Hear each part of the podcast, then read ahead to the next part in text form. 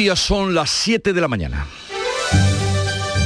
En Canal Sur Radio, La mañana de Andalucía con Jesús Vigorra.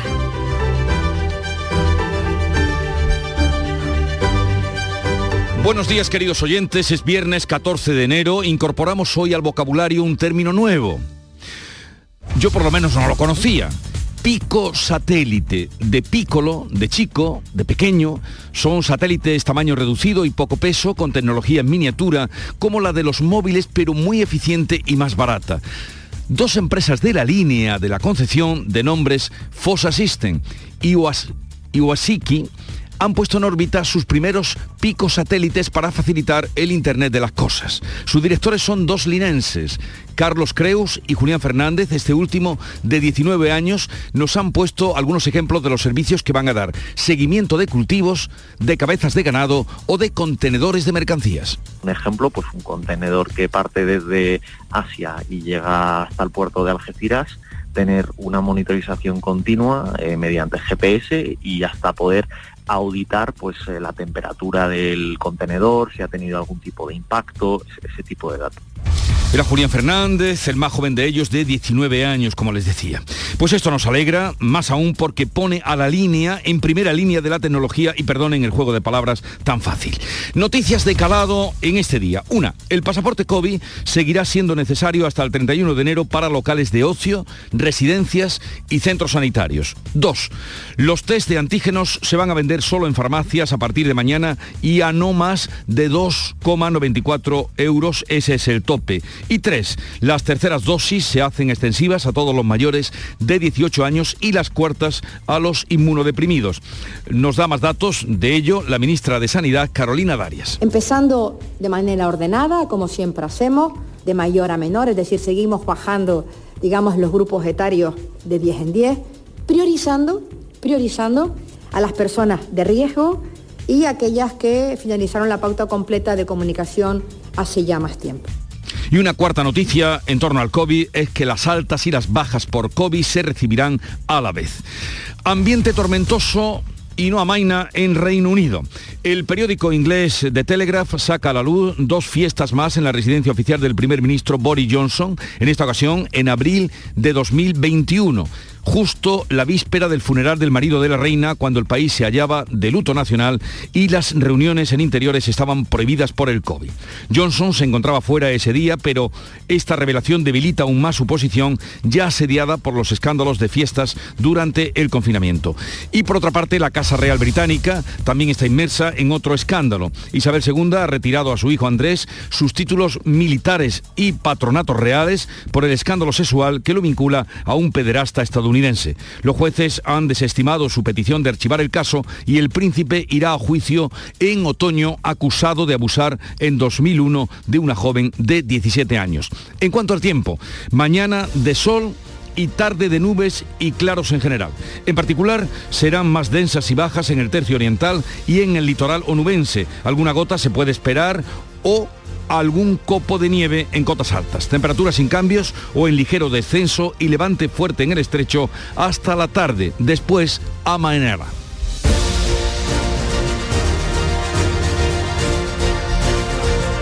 Y en este punto vamos a conocer cómo amanece en cada una de las provincias de Andalucía. Por Cádiz, cómo viene el día. Salud, Botaron. Con menos viento esta mañana, al menos en la bahía, 12 grados de temperatura en los termómetros y llegaremos a los 16.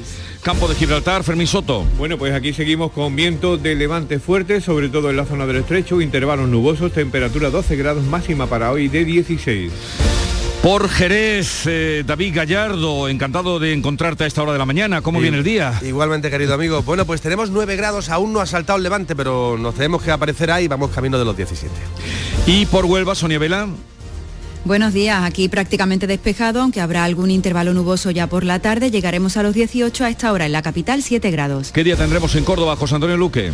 El cielo completamente limpio, a esta hora 2 grados, menos 2 grados 4 bajo cero en Valsequillo, menos 2 en Espiel, 3 en el aeropuerto y en la capital 4 y medio. Llegaremos a una máxima de 15. Anda como estaba el sequillo, a 2 eh, bajo cero. En Sevilla, María José Molina. Buenos días, hoy hemos amanecido con cielos con pocas nubes, vamos a tener máximas de 17 grados a esta esta hora 8 en la capital. Y por Málaga, Mati Polán. Hola, buenos días. Aquí el cielo con algunas nubes. Tenemos 12 grados y vamos a llegar a 14. En Jaén, César Domínguez. 4 grados sopra el viento, lo que hace que la sensación térmica sea todavía menor. Los cielos están prácticamente despejados. La máxima de hoy llegará a los 13 en la capital. Nubes solamente en las sierras del este. ¿Cómo será este viernes en Granada, Laura Nieto? Fresquito, pero a partir del mediodía un poquito más agradable. Ahora mismo tenemos un grado y los cielos poco nubosos, la máxima prevista 14. Y al este, ¿cómo amanece Almería, María Jesús Recio? Pues vamos justo al revés, las nubes nos acompañan ahora, el sol a partir del mediodía tenemos 12 grados, la máxima llegará a 15.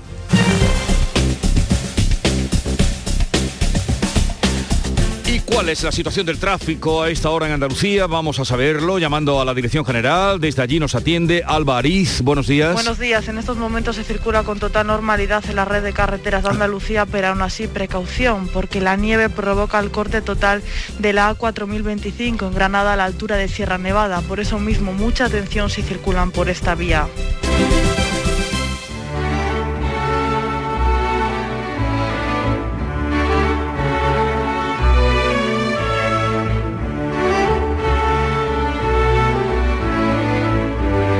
El Palacio de Buckingham retira al príncipe Andrés todos sus títulos militares por el escándalo sexual que lo vincula a el pederasta Einstein. El tempranillo elogia la decisión de la reina, su madre. Tempranillo de la reina Isabel II. No le ha temblado la mano, aunque en el alma le duela. La reina Isabel II, sin levantar polvareda, aunque en el oscuro asunto sobre polvo de vergüenza, una isla paradisíaca, una menor que corteja y abusos hasta tres veces, según la víctima cuenta. La reina ha cogido al príncipe, príncipe Andrés por más señas, y le ha dicho, yo te quito los honores que te cuelgan, los privilegios que tienes, y vete como cualquiera a defender tus derechos, Andresito de mi vena. Lo deja en duque de York, aunque el ducado le queda triste para un bocadillo de york o de mortadela. Con 95 años sigue mandando la reina. Y en actuar por derecho sin que le tiemblen las piernas, en esto Isabel II ha estado Isabel I.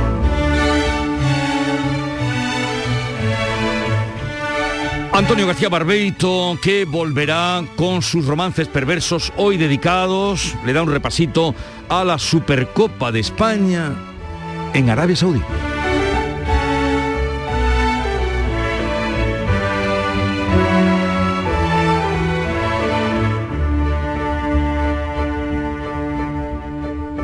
Siete, ocho minutos de la mañana. Cariño, ¿te importa levantarte un momentín del sofá?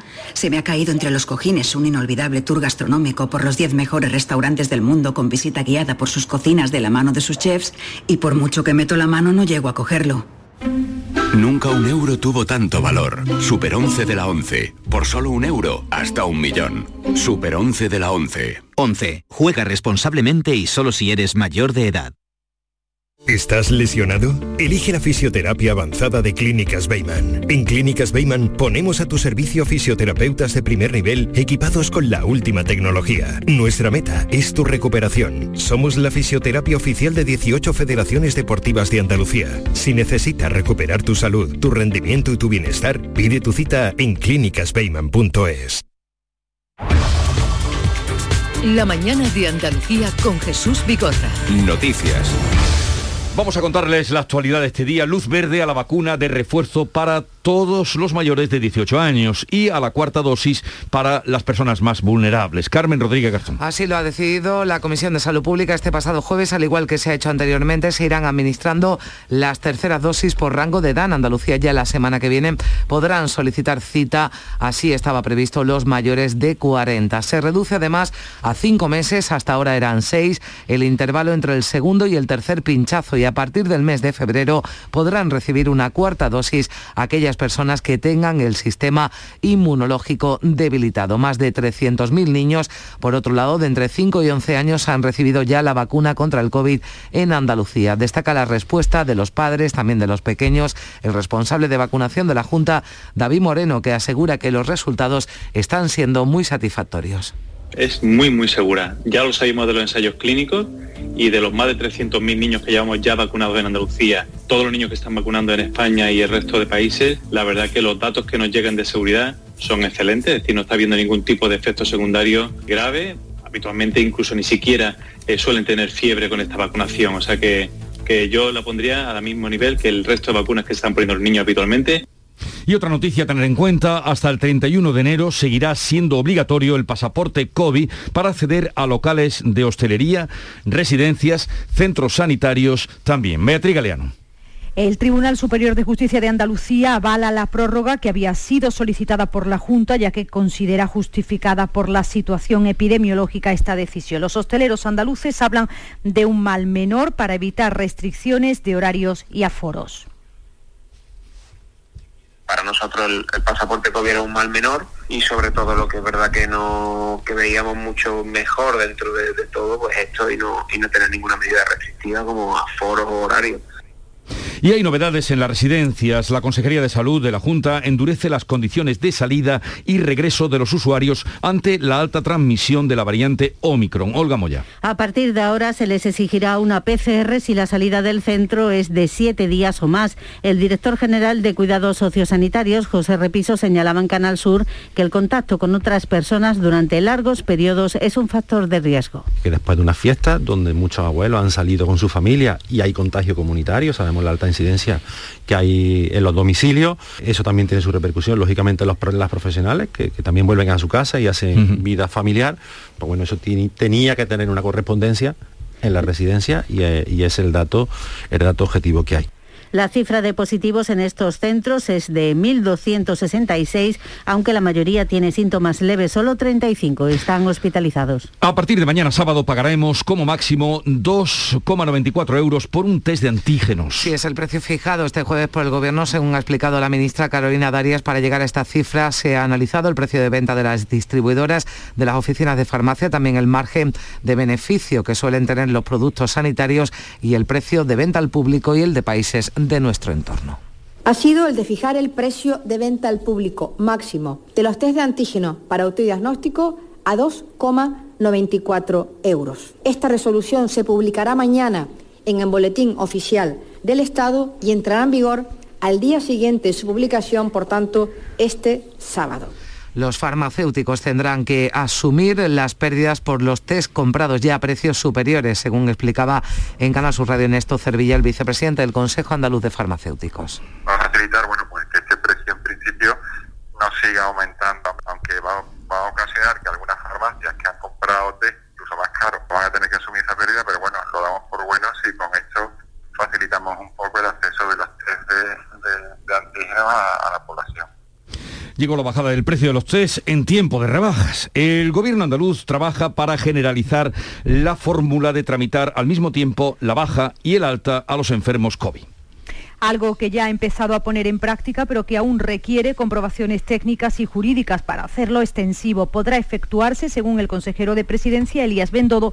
siempre que el enfermo no comunique que sigue con síntomas cuando se cumplan esos siete días de baja previstos. Así lo ha expuesto el consejero de la Presidencia, Elías Bendodo. En el mismo momento que uno solicita la baja, también en el mismo acto se le dé el alta a los siete días que en el mismo acto suponga alta y baja. Eso ya se está aplicando en Andalucía.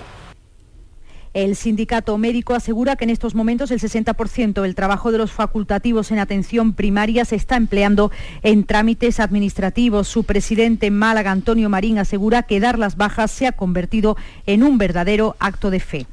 Tenemos que creernos y tenemos que tener fe en que lo que nos está diciendo el usuario es cierto, que se ha hecho un antígeno y ha salido positivo, o que ha tenido un contacto muy cercano con otro contagiado ya positivo. Entonces yo te digo, está, ahora mismo está todo descontrolado y desbordado, más que descontrolado, desbordado. Andalucía, como la Comunidad de Madrid, no descarta acudir a los tribunales por el reparto de los fondos europeos. El presidente de la Junta asegura que no permitirá un menoscabo para Andalucía y se queja de falta de transparencia y de información directa a las comunidades autónomas. Su obligación como presidente, ha subrayado Juanma Moreno, es defender hasta el último céntimo de euro que corresponde a los andaluces. Quiero advertir al Gobierno de España que Andalucía no va a permitir desde ningún punto de vista ningún menoscabo de recursos para nuestra comunidad autónoma. Y no descartamos presentar y utilizar las vías judiciales para la defensa de los intereses de Andalucía y de los andaluces. El presidente del Gobierno ha defendido la gestión que se está haciendo de los fondos europeos. Pedro Sánchez ha destacado que los 24.000 millones de euros presupuestados en 2021 con cargo a los Next Generation ya se han autorizado más del 91% y se están realizando pagos por más de 11.000 millones de euros. El delegado del Gobierno en Andalucía, Pedro Fernández, asegura además que nuestra comunidad es la más beneficiada en ese reparto. No entiende las críticas del Ejecutivo andaluz. ¿Qué hacen los consejeros y consejeras de la Junta en esas conferencias sectoriales para decir que no conocen los criterios de reparto cuando participan de ellos? Están ausentes, solo pendientes de la foto y por eso dicen que desconocen el procedimiento en el que ellos mismos participan. El sector olivarero de la provincia de Jaén llevará a cabo un día de paro general el próximo 20 de enero. Entre los motivos para esta protesta destacan las cuantiosas pérdidas económicas que conllevará, dicen para la provincia, la reforma de la PAC. Están llamados 100.000 trabajadores, convocan UPA, Saja y COA, pero también se han sumado las cooperativas agroalimentarias y, las, y los industriales fabricantes de aceite, como explica el secretario general de COA Jaén, Juan Luis Ávila. Estamos ahora en un momento donde el tema de la PAC se entiende de una forma difícil, en un momento de precios dulces pero esto puede cambiar de un día para otro. Y si esto cambia y volvemos a un escenario de precios bajos, el único colchón que hemos tenido en esta provincia ha sido el colchón de la paz. Si ahora no nos movemos y perdemos esa posibilidad, vamos a tener muchas dificultades en el futuro. Y en el ámbito de la sanidad se abre una puerta a la esperanza para los enfermos de esclerosis múltiple. De hecho, una investigación que se ha llevado a cabo en Estados Unidos ha demostrado que la esclerosis tiene su origen en el virus de Epstein-Barr, es el que también provoca la mononucleosis o enfermedad del beso, un descubrimiento que facilitaría la fabricación de una vacuna, también de otros fármacos antivirales que servirían para tratar a los enfermos. La compañía Moderna ya ha comenzado un ensayo que va a concluir en 2023. La línea de la Concepción se sitúa en la vanguardia tecnológica. Desde Cabo Cañaveral, en Estados Unidos, se lanzaban en la tarde de ayer los primeros satélites que se controlarán desde el municipio, municipio linense. Es una iniciativa público-privada que podría culminar con el desarrollo de un centro de excelencia tecnológica en la ciudad. Los seis satélites lanzados al espacio por las empresas Fossa System y YCK, lideradas por dos linenses, pueden tener numerosas utilidades para la industria, la agricultura e incluso para la logística. Lo cuenta el responsable de Fossa System, Julián Fernández. Un ejemplo, pues un contenedor que parte desde Asia y llega hasta el puerto de Algeciras, tener una monitorización continua eh, mediante GPS y hasta poder auditar pues eh, la temperatura del contenedor, si ha tenido algún tipo de impacto, ese, ese tipo de datos. Y este joven que ustedes acaban de escuchar tiene 19 años y está en primero de carrera. Pedro Sánchez viaja hoy a Roma, asiste al funeral de Estado que se va a oficiar por eh, David Sassoli, el presidente del Parlamento Europeo fallecido el pasado martes. En ese acto el presidente del Gobierno va a coincidir con el presidente de la República, Mario Draghi, y autoridades comunitarias como la presidenta de la Comisión Europea, Ursula von der Leyen, y el del Consejo Europeo, Charles Michel Sánchez. Ha hablado por teléfono este jueves con el primer ministro británico. Además, han tratado sobre cómo fortalecer las relaciones bilaterales y los lazos económicos y se han comprometido a agilizar el acuerdo entre la Unión Europea y Reino Unido sobre Gibraltar. También han conversado sobre la necesidad de afrontar la inestabilidad en el Sahel y la inmigración ilegal. En el Reino Unido, la prensa no da abasto con dos asuntos. Nuevas fiestas salen a la luz en la residencia oficial del primer ministro y la reina Isabel II ha retirado todos los títulos militares al príncipe Andrés, su hijo.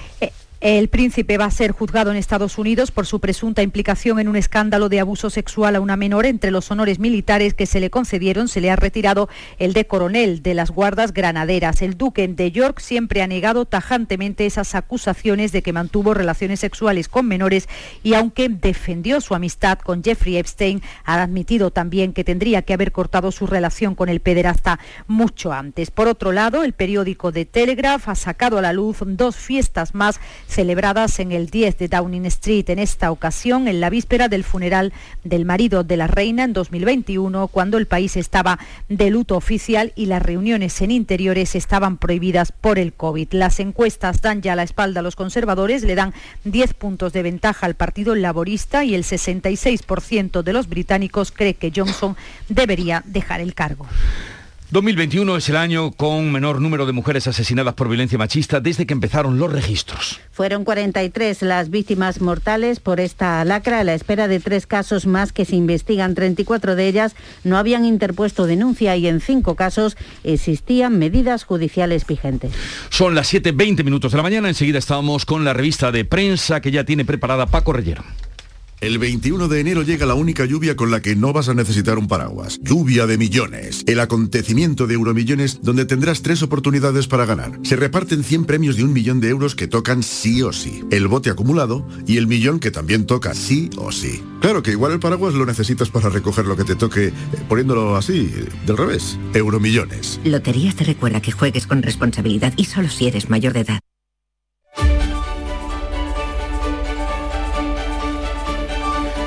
Es el momento de atender a la prensa que ya ha visto, revisado y leído. Para ustedes, Paco Rellero, buenos días.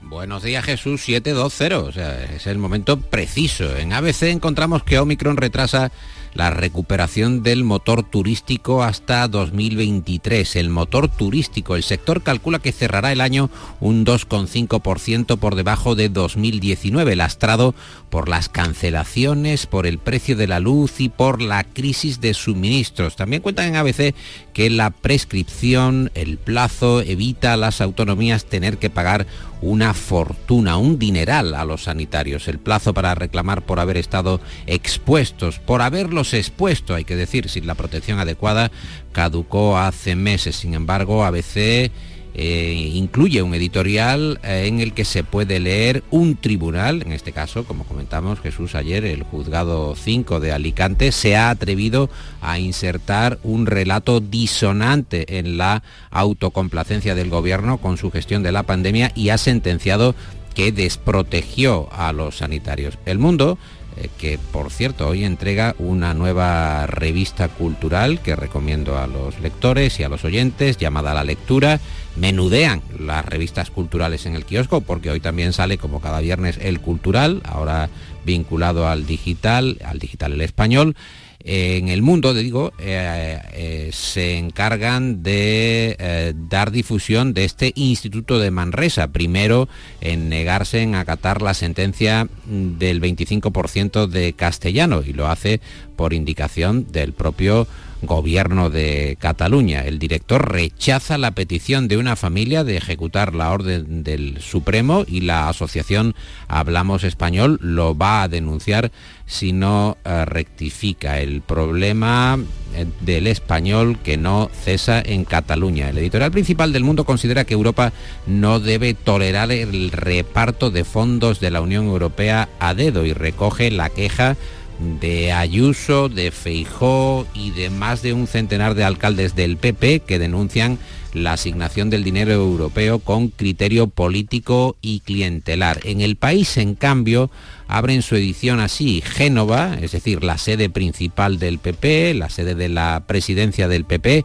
secunda a Ayuso y enreda en la justicia los fondos europeos. La estrategia de recurrir el reparto, según el diario de Prisa, es inaudita en los grandes países de la Unión Europea. Y las tensiones internas que llegan también a Esquerra, a los independentistas, se alejan Junqueras y Aragonés, según adelanta el confidencial. La razón cuenta que la reforma laboral dispara la tensión entre el gobierno y Esquerra. Sánchez eh, confía en lograr la abstención de sus socios, a pesar de que la mesa de diálogo agrieta también su relación con Esquerra. En la vanguardia leemos en portada que el gobierno reprueba la insistencia de Aragonés en reclamar un referéndum y destacan unas declaraciones de Illa, el responsable del PSC en Cataluña. Illa dos puntos y entre comillas, en Cataluña no va a haber ni autodeterminación ni amnistía. La razón dice que los catalanes pasan del proceso, pasan del proceso, prefieren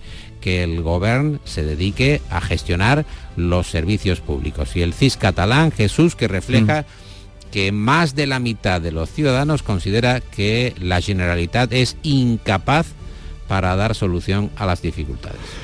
Y también la prensa incluye toques de humor, como no, sobre los personajes de la semana que aún siguen coleando. Sobre Johnson y sobre Djokovic, que se han ganado desde luego ese marco de comentario y de crítica. La viñeta de Ricardo para el mundo, un padre con los brazos en jarra que se pregunta delante de un niño altanero y en presencia también de su mujer, de la madre del niño, pero ¿hasta dónde va a llegar nuestro hijo mintiendo, saltándose las reglas y tomándonos el pelo? Y la madre contesta, a número uno del tenis mundial o a primer ministro del Reino Unido. En el español han hecho la cuenta, de media los antígenos costaban el triple de los 2,94 euros que ha fijado el gobierno. Ahora, Serrano, el dibujante del español que dibuja a Pedro Sánchez como Kiko Ledcar, y a Calviño, a la ministra, como una de las azafatas del concurso. El concurso no es un 2-3, es un 2 test.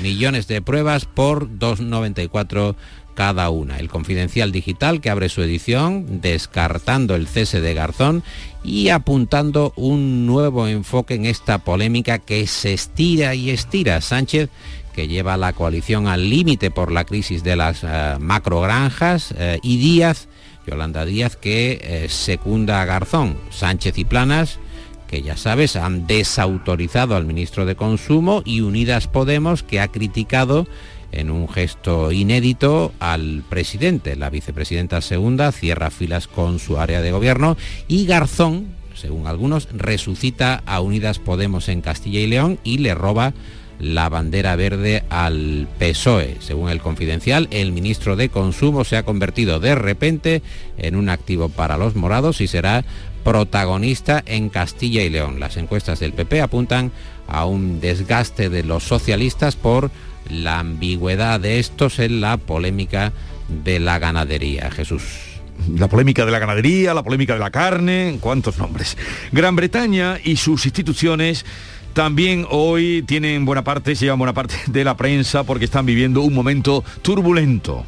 Sí, lo acabamos de comentar. Después de las fiestas de trabajo o el trabajo de fiesta de Boris Johnson y de su gabinete, el gabinete más alocado del Támesis arriba, bueno, arriba y abajo, la prensa que, eh, estamos diciéndolo, se ocupa del príncipe Andrés, despojado por Isabel II de sus títulos por las acusaciones de abusos en el escándalo relacionado con eh, Jeffrey Epstein. Pero claro, yo pienso en Isabel II. Isabel II dice, no, es un anus horribilis. Pero oiga, ¿cuántos lleva ya? ¿Cómo puede aguantar esa señora? Ya eh, cerca de los 100 años, la cantidad de, de sufrimientos, de padecimientos, de temple que tiene. Es verdaderamente admirable. Lo decía el rey Farouk de Egipto.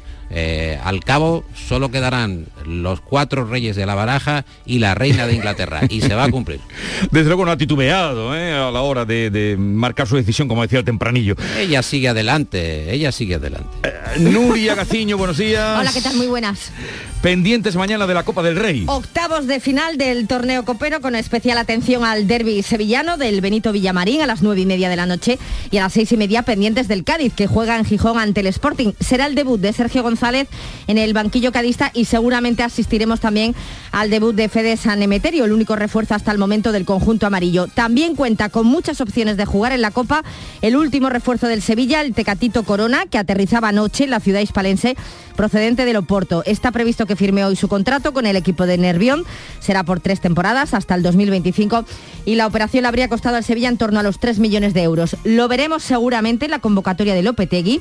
Ya hay más dudas con Cundé, a ver si se recupera tiempo. Y en el Betis siguen sin entrenarse con el grupo Mar Bartra y Joaquín así que parece que tienen difícil el poder estar en el partido, al que asistirán unas 45.000 personas, se calcula que unos 300 serán aficionados sevillistas. Y el domingo pendientes también de la final de la Supercopa de España que se juega en Arabia Saudí. Final donde el Atleti de Bilbao va a poder defender el título tras ganar anoche al Atlético de Madrid por 2 a 1. Fue capaz el equipo bilbaíno de remontar ante los colchoneros después del gol en propia portería de Unai Simón. Los tantos de Geray y Nico Williams han hecho posible esa victoria que permite al Atlético Atleti de Bilbao tener el domingo a las siete y media la posibilidad de repetir el título de la Supercopa de España, esta vez ante el Real Madrid. Y además debut con victoria ajustada de los hispanos en el Europeo de Balonmano que se celebra en Hungría y Eslovaquia por 28 a 26.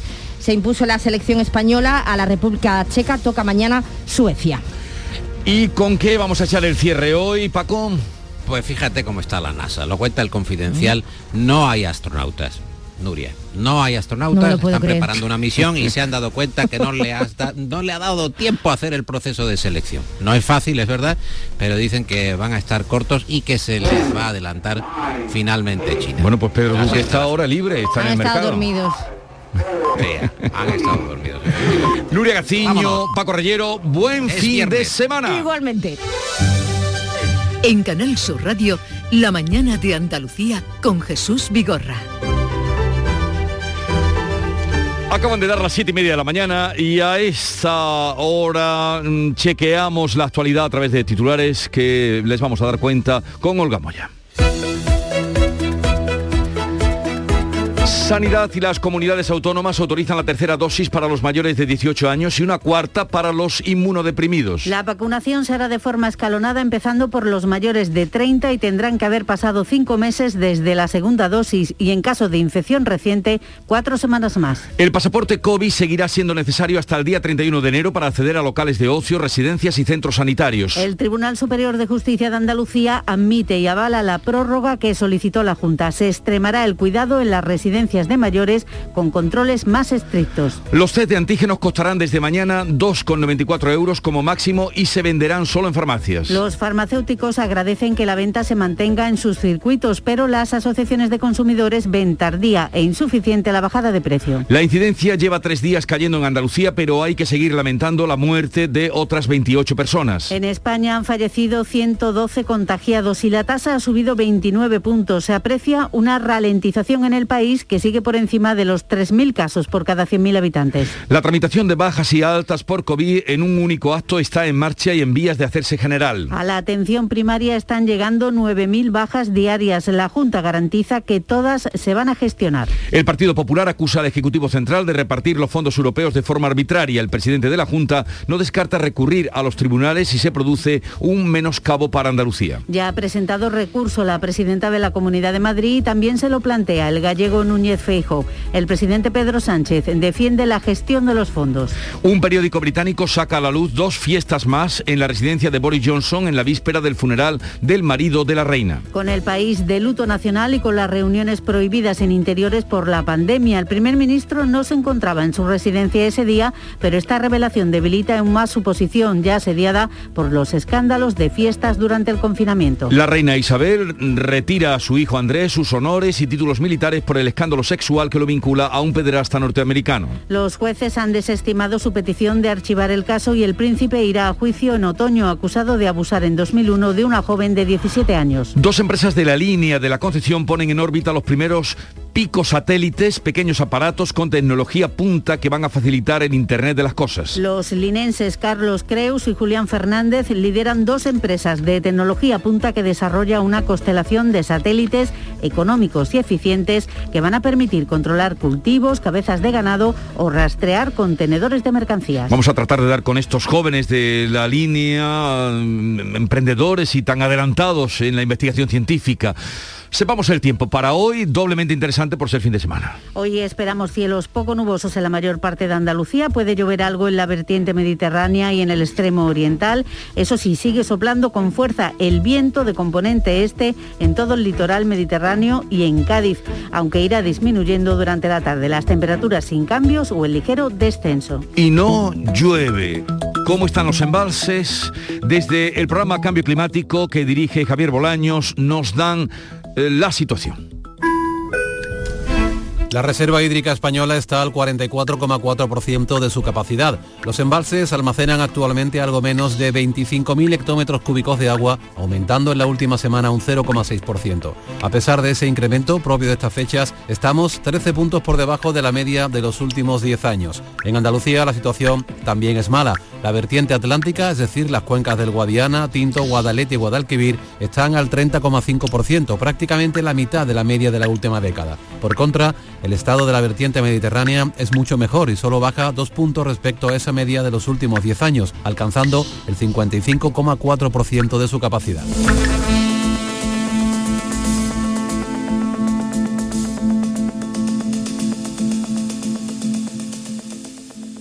Enchúfate al sol y al ahorro. Conoce las líneas de financiación de Cajamar para la adquisición e instalación de fuentes de energía sostenible, tanto si eres una empresa o un particular. Una forma alternativa de cuidar el planeta y ahorrar en tu factura de la luz. Más información en nuestra web. Cajamar, distintos desde siempre. En Lidl seguimos apostando por leches de valor añadido y marcas locales que apuestan por un precio justo. Por eso no te pierdas esta semana en nuestras tiendas las nuevas leches frescas de ganaderías andaluzas, Vaqueros del Sur, por tan solo 0,69 euros. Es andaluz, es bueno. Lidl, marca la diferencia. Las claves económicas con Paco Bocero. Paco, buenos días. Buenos días Jesús, ¿qué tal? Llegado el viernes es el día de nuestra historia o análisis económico con final de clave musical. ¿De qué vamos a hablar hoy? Pues te voy a preguntar eh, si te suena de algo el nombre de Elizabeth Holmes. Sí, hombre, sí. bueno, pues aclaremos entonces sus, sus escándalos, eh, su manera de trincar. Ahí está, ahí está. Eh, aclaremos que Elizabeth Holmes es la protagonista de uno de los últimos grandes escándalos corporativos de los últimos años en los Estados Unidos y parece ser que su caso toca a su fin. Hace unos días fue encontrada culpable de varios cargos de fraude y conspiración por un tribunal de San José en California, lo que le puede acarrear 20 años de cárcel por cada uno de ellos. Pero comencemos por el principio. Holmes es una jovencita emprendedora recién salida de Stanford que crea en 2003, a sus 19 años, una startup dedicada a la biotecnología. Y aclaremos que una startup es una empresa joven de modelo digital con propuestas innovadoras de productos o servicios. Y entonces esta, esta joven con, con aspiraciones empezó muy pronto, ¿no? Exactamente. Y lo hizo en el corazón del ecosistema digital innovador por excelencia, Palo Alto en Silicon Valley. La empresa que fundó se llama Teranos y comienza a presentar la idea innovadora en su ámbito biotecnológico, atrayendo poco a poco la atención de los inversores, hasta llegar, fíjate, en 2009 a estar valorada en nada más y nada menos que 9.000 millones de dólares, lo que se llamaría la madre de todos los unicornios. Aclaremos también que a estas startups que valen más de mil millones de euros, de dólares, perdón, se les llama unicornio.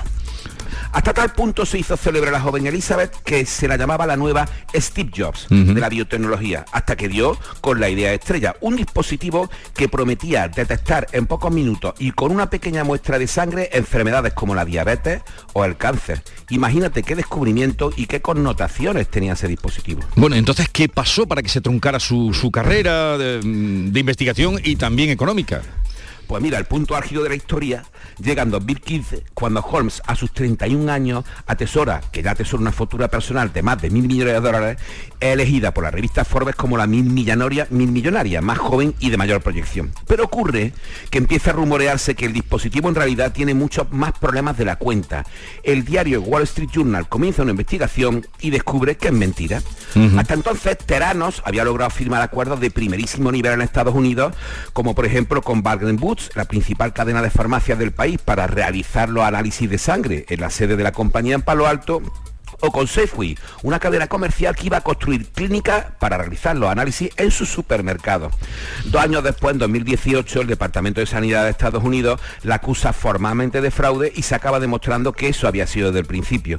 Una enorme estafa a todo el mundo, desde médicos, pacientes, inversores, las administraciones, etcétera, etcétera, etcétera. Y a partir de ahí, el veredicto final de hace unas semanas de culpabilidad. Como ves, una historia tan increíble como amoral. Pues sí, desde luego una historia que ustedes ya, en fin, ya la retienen y pueden contarla. Elizabeth Holmes, Elizabeth Holmes, ya pueden contar esta historia económica que hoy nos ha traído Paco Vocero con final de clave musical y qué has elegido para hoy. Pues mira, hoy vamos a escuchar a John Mellencamp, que es uno de los grandes clásicos de la música americana, que vuelve estos días con un nuevo disco y además con un anticipo que está, con el que está acompañado de Sprintings. El título se llama Día desperdiciado, Wasted Days. Es una bonita maravilla. y un guiño también, ¿no? Día desperdiciado. un, guiño absoluto, un guiño absoluto a Elizabeth y a todo lo que ha hecho. How many days are lost in vain. Who's counting out these last remaining years? How many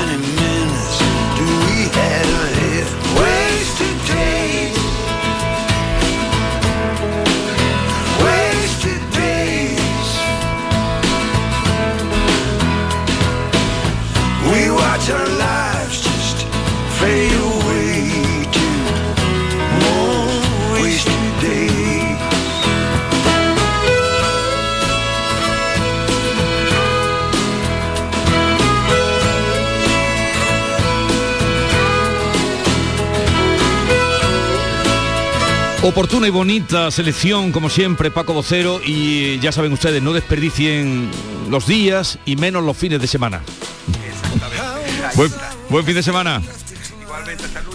Disfruta de Andalucía y de la radio hasta enamorarte. Escucha, siente y déjate seducir por una tierra repleta de tradiciones, de una gastronomía de bandera, de patrimonio cultural fascinante y una gente única. En Gente de Andalucía, los sábados y domingos desde las 11 de la mañana con Pepe da Rosa. Quédate en Canal Sur Radio, la radio de Andalucía.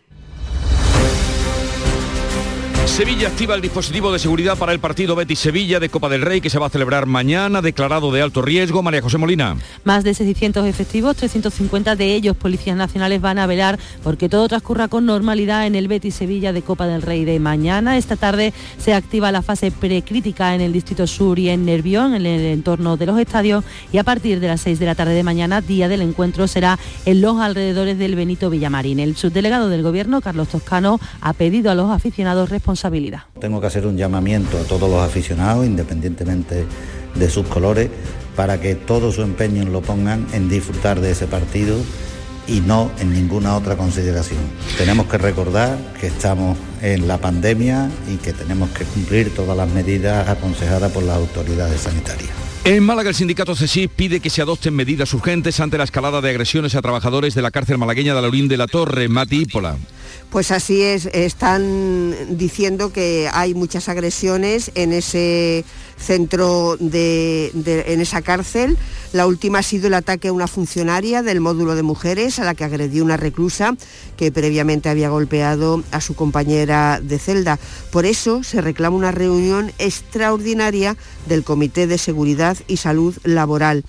Eh, este centro penitenciario acumula cerca de medio centenar de puestos vacantes en una plantilla de 471 funcionarios. En Jaén mañana cierran los dos últimos albergues para temporeros, César Domínguez. Sí, son los de Torre del Campo y Torre Don Jimeno. De los 15 que han abierto en esta campaña, hay 22 en toda la red.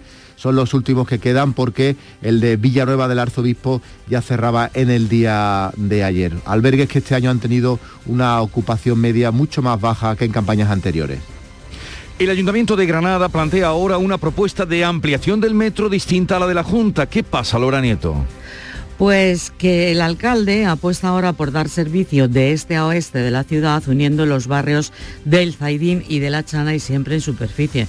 El objetivo es que los municipios del área metropolitana tengan acceso al metro y evitar así la entrada de coches en la capital. Para Francisco Cuenca no tiene sentido el trazado de la Junta. que me parece cortita la propuesta que hace ahora mismo eh, la Junta de Andalucía, que se parece mucho a la LAC, que va desde la Caleta al Palacio del Congreso y eso ya se demostró que no es lo que funciona.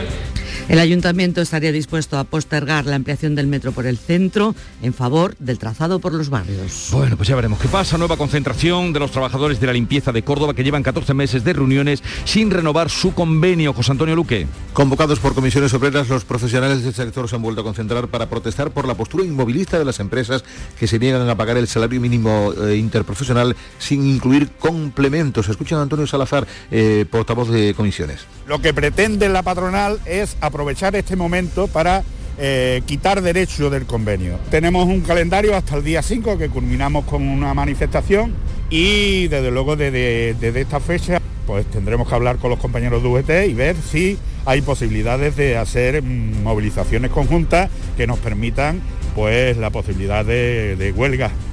El convenio del sector de la limpieza en Córdoba afecta a más de 4.000 trabajadores en la provincia. Ha fallecido el empresario taurino y ganadero nubense José Luis Pereda, Sonia Vela. Pereda llevaba tiempo enfermo, tenía 75 años y una larga trayectoria liderando su ganadería en la finca La de Silla, en Rosal de la Frontera, y además ha sido el empresario de la Plaza de Toros de la Merced, en la capital, desde el año 84, después de que la reconstruyera. En agradecimiento a su labor profesional, el jurado de los premios taurinos provinciales, que entrega anualmente la delegación del Gobierno andaluz en Huelva, le ha concedido una mención especial a título póstumo. Bella Verano, delegada de la Junta en Huelva, ensalza la figura de Pereda. El Ayuntamiento de Rota recupera un documento de la Inquisición del siglo XVII restaurado por el Archivo Provincial. Salud, votaron.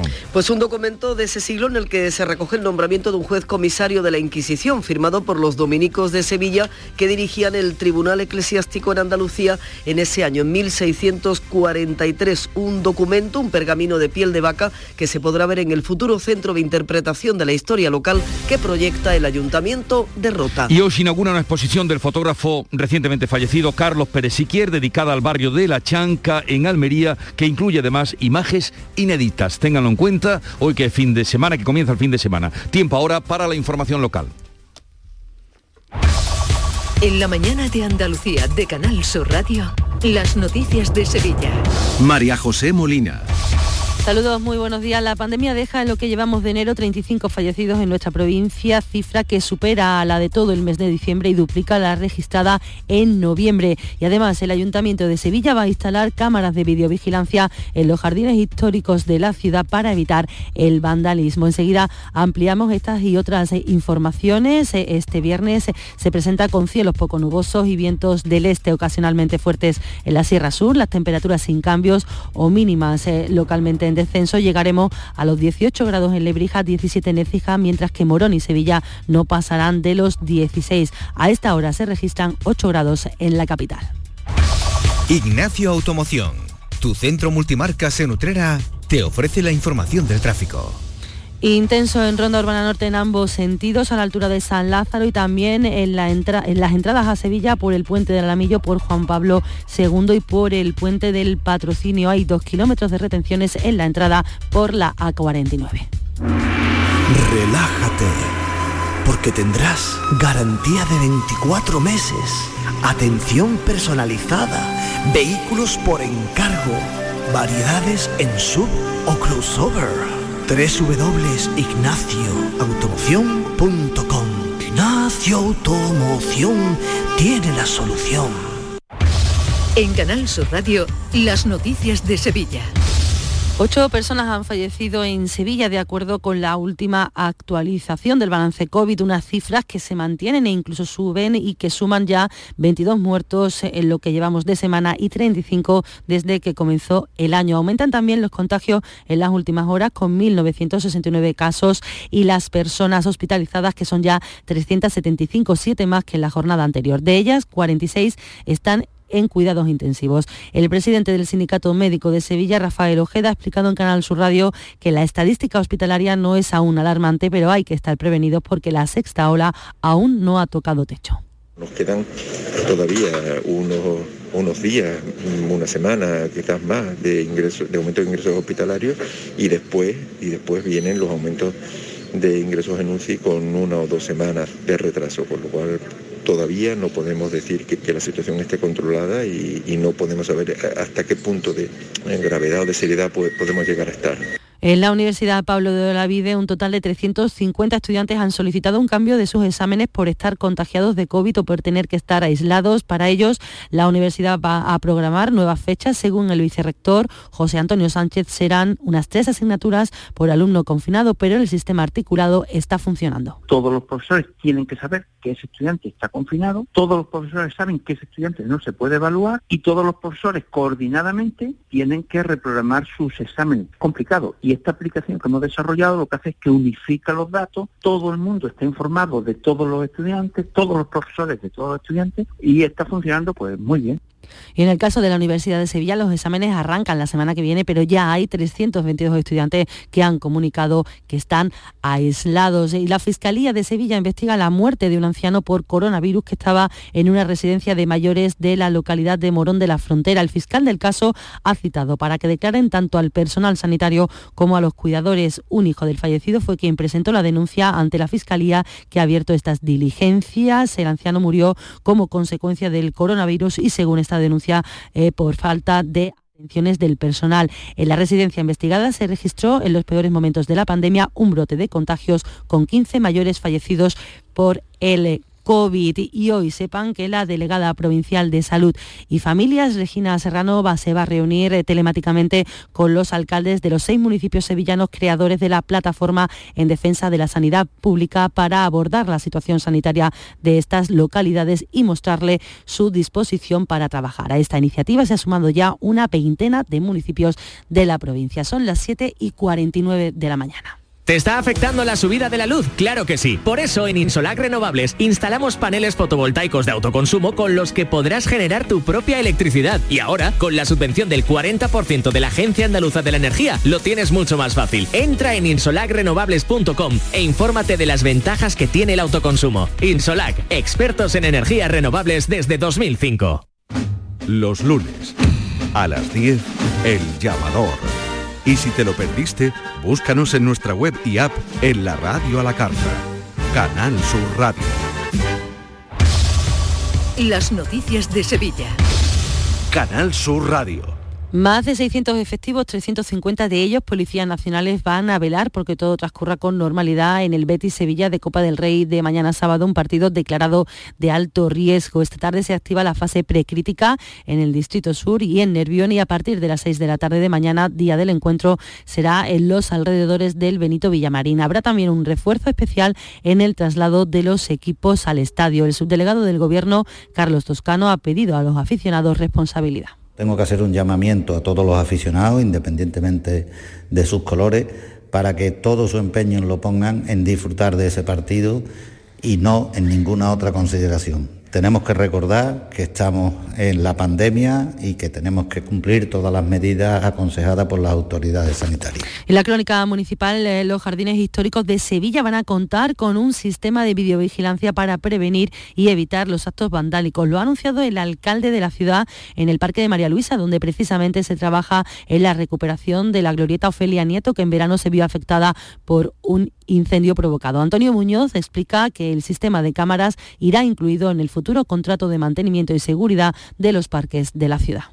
Para intentar impedir y controlar esos actos vandálicos que de vez en cuando, desgraciadamente, pues soportan alguna de estos jardines como esta glorieta de Ofelia Nieto. Será una novedad que anuncio ¿eh? y que incorporaremos en los pliegos que se licitarán a final de año.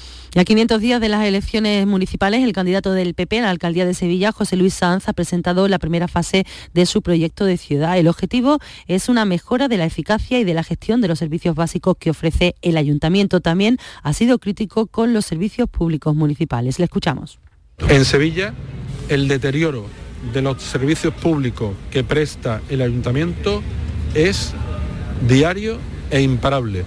A Sevilla le hace falta un alcalde que mejore los servicios públicos de forma sustancial. En Canal Sur Radio, las noticias de Sevilla. Un hombre tuvo que ser evacuado en helicóptero en la tarde de este jueves tras resultar herido al precipitarse desde una azotea en Brenes. Se encontraba pintando subido a una escalera cuando cayó al vacío. Bomberos, policía local y protección civil acudieron en su auxilio.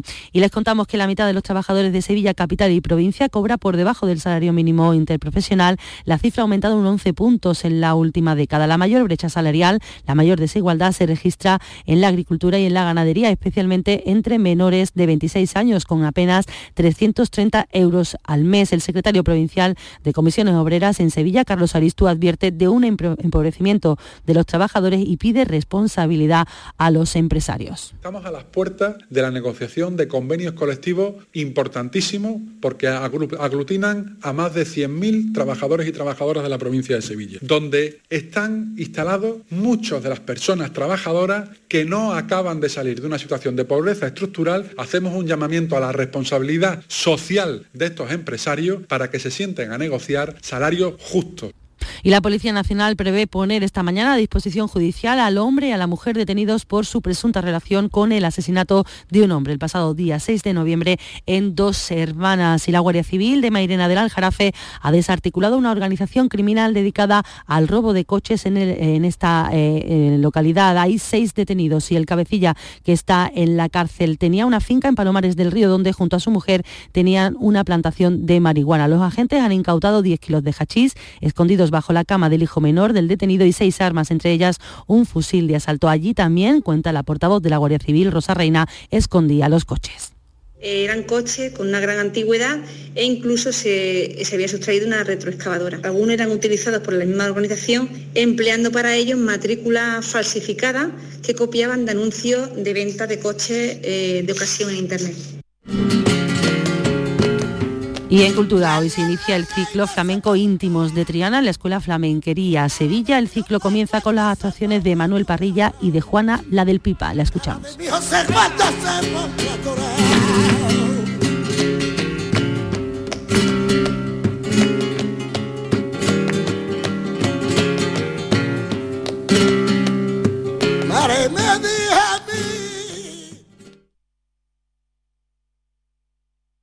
Escuchas La mañana de Andalucía con Jesús Vigorra, Canal Sur Radio.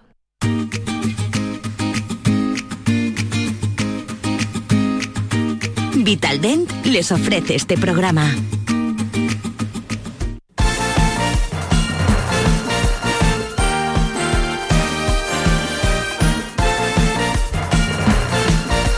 Son las 8 menos 5 minutos, tiempo ya para el deporte. Nuria Gaciño, ¿qué tal? Buenos días. Muy buenos días. Bueno, pues estamos ya a las puertas de ese derby, derby copero entre eh, Betis y Sevilla. Por cierto, habrá presencia, aunque mínima, de sevillistas en el estadio. El derby sevillano del Benito Villamarín, que ha sido declarado, ya lo contábamos, eh, declarado de alto riesgo, va a coger finalmente a unas 45.000 personas, el tope por culpa de las restricciones, y se espera que haya unos 300 sevillistas. Hoy es día de comparecencia de los dos técnicos y vamos a ver si nos dan alguna pista sobre las posibles convocatorias, sobre todo en el Sevilla, donde hay muchas bajas y donde desde un tiempo pues suelen ser bastante ocultones. Vamos a ver si llega a tiempo Cundé, eh, pero lo que sí tenemos claro es que el nuevo refuerzo sevillista, eh, Tecatito Corona, entrará en la lista de Julen Lopetegui siempre y cuando se cierre el papeleo. Hmm. Sí, aterrizaba eh, ayer, ¿no? El aeropuerto de San Pablo, por cierto, Nuria, Tecatito. Tecatito, sí, que estabas tú muy intrigada por el nombre. Tecatito, vamos a ver si lo explicamos bien. Él militaba en, Monterrey, estuvo jugando en Monterrey, que es un equipo de México, de su ciudad, y el patrocinio era una empresa cervecera. ¿Qué ocurre? Que él es Corona, Coronita, todos conocemos esa cerveza que pertenecía a la empresa cervecera de la competencia del rival. Entonces no querían que luciese eso en su camiseta. ¿Qué se les ocurrió en el club? Pues pensar en otra cerveza del patrocinio. Otra de las cervezas era Tecate. Como él no es muy alto, pues Tecatito. Y ahí le gustó. y ahí se le pues quedó pues Tecatito. Pues, ya lo, saben, seguro que él también lo explicará. De todos modos, eso, a ver la explicación que da él cuando sea presentado. Pues decías bien, anoche aterrizaba en la ciudad hispalense. Está previsto que hoy firme el contrato con el equipo de Nervión. Será por tres temporadas hasta el 2025. Y la operación eh, se dice que le costará al Sevilla en torno a los 3 millones de euros. Lo veremos seguramente, como decimos, en la convocatoria de Lopetegui y no se descarte que juegue. De hecho, disputó 45 minutos con el Oporto antes de ayer en un partido de la Copa Portuguesa. Viene, por tanto, con ritmo de juego y en el Betis los que no tienen tanto ritmo eh, son ni Mar Bartra ni Joaquín, que no se han entrenado con el grupo en toda la semana. Eh, parece que tienen difícil el poder estar en el derby de mañana, pero en cualquier caso habrá que esperar.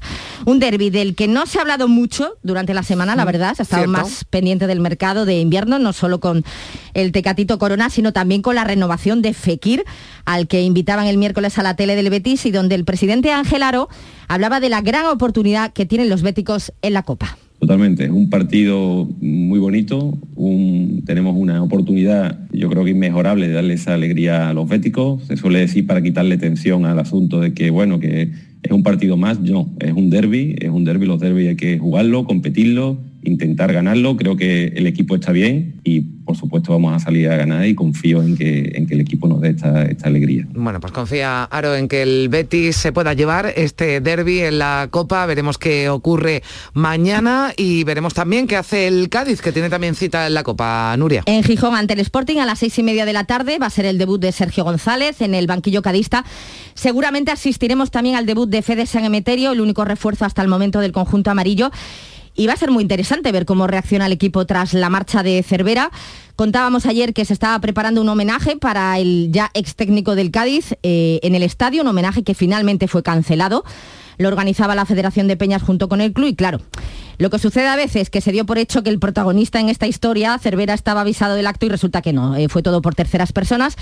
Y vete tú a saber si Cervera no estaría ya en Cantabria con la familia o por Tenerife. Por Arabia Saudí está Ancelotti, el técnico del Real Madrid, que eh, gracias a la voz de Cádiz hemos podido saber que ha sido uno de los entrenadores que ha llamado personalmente a Cervera para animarle y, y darle su apoyo tras la destitución. El Real Madrid, que el domingo disputa la final de la Supercopa de España ante el Atleti de Bilbao, que ayer remontaba el partido frente al Atlético de Madrid Después de ese eh, gol en propia portería de Unai Simón, Geray y Nico Williams hacían posible la remontada, así que la final a las siete y media será Real Madrid Athletic de Bilbao. Pues ya lo saben, muchas eh, citas deportivas este fin de semana, aunque no hay liga, y copa y hay también supercopa. Gracias, Nuria. Hasta en aquí Vitaldent, este mes, 15% de descuento en tu tratamiento dental. Porque sabemos que tu sonrisa no tiene precio. ¿Cuál?